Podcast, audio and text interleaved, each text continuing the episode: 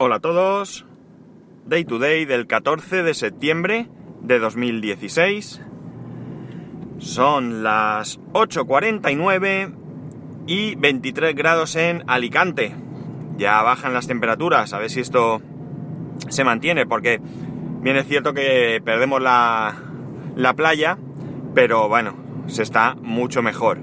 De hecho, cuando íbamos camino al cole, desde donde aparco hasta donde entraba, donde está el cole en sí, eh, mi hijo iba diciendo que tenía frío.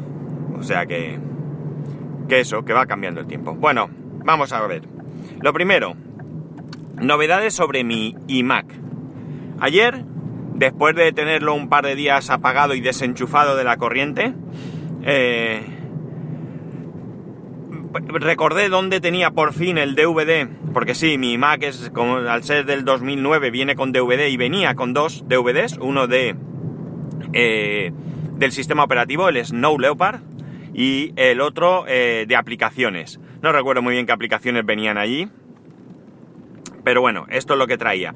Y el segundo DVD de aplicaciones tiene un, eh, un una aplicación de diagnósticos.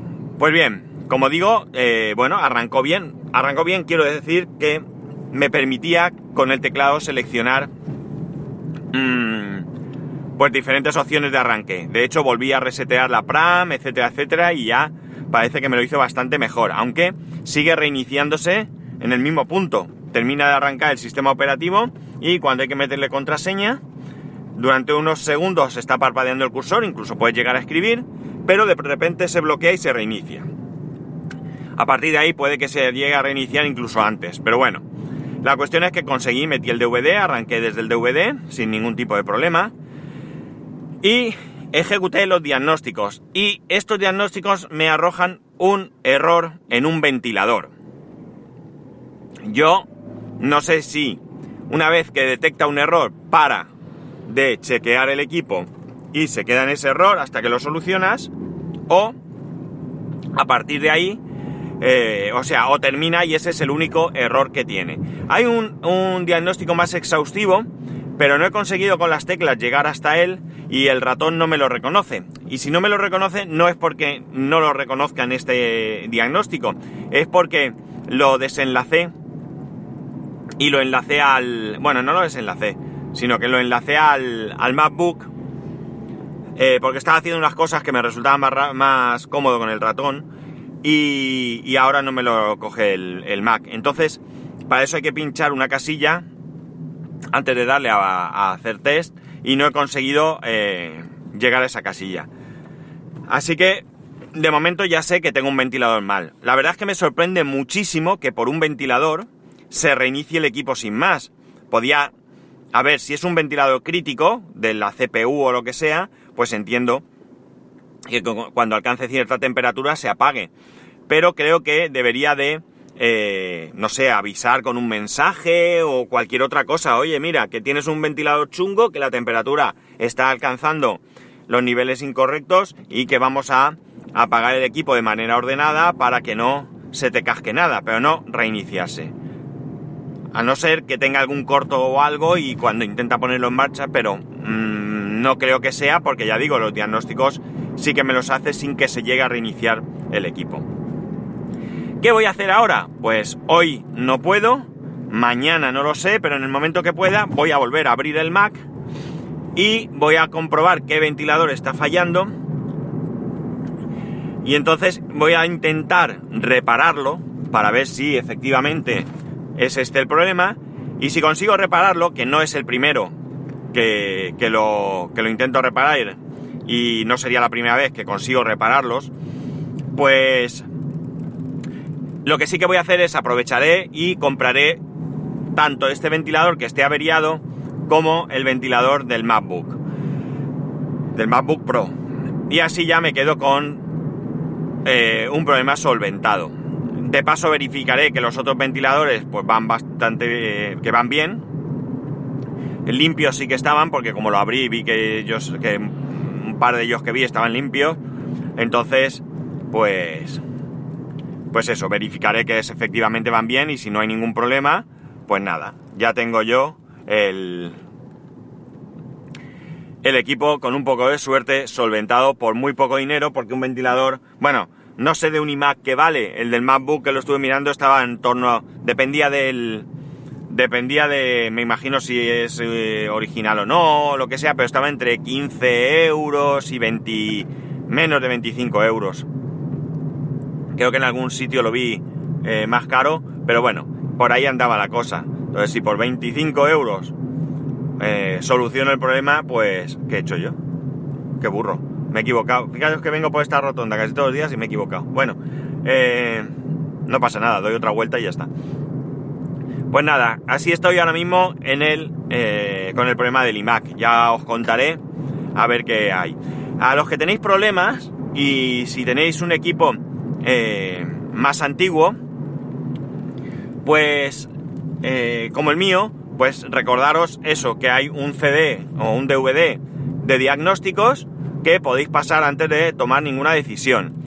Y los que tengáis equipos más modernos, eh, teniendo el, cable Ethernet conectado al equipo y pulsando la tecla D en el arranque, también entráis en un modo diagnósticos. Mm, yo por lo que he leído en internet se suponía que el mío también entraba así, pero eso sí que no lo he conseguido.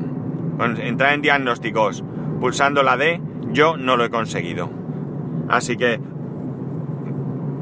me he tenido que conformar con el del DVD, que de momento me da eh, un buen resultado. No tengo problemas de memoria, porque eso sí que he visto que hace test de memoria y no da ningún error.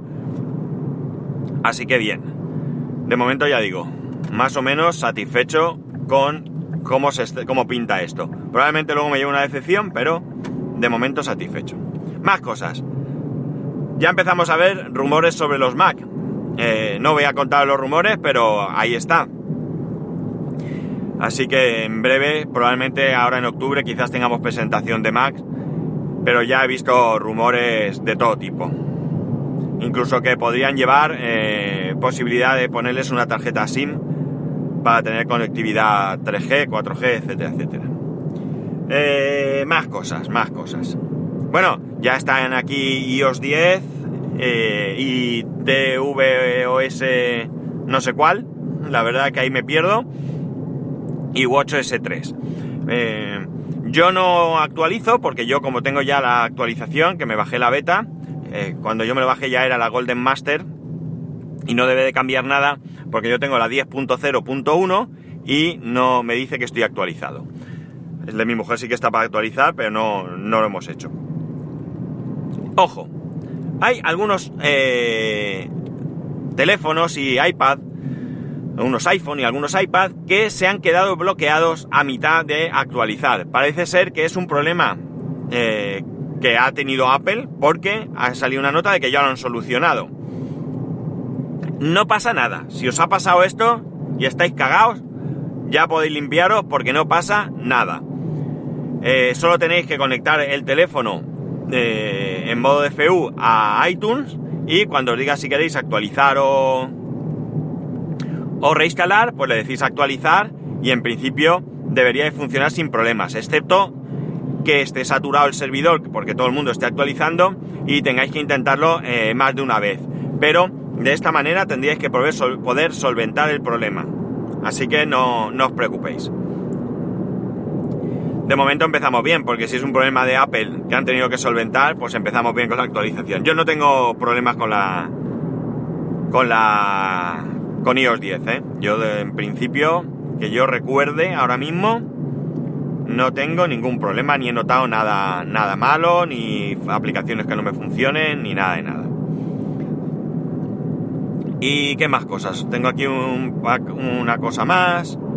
Sí, eh, está claro que de toda situación se puede hacer negocio.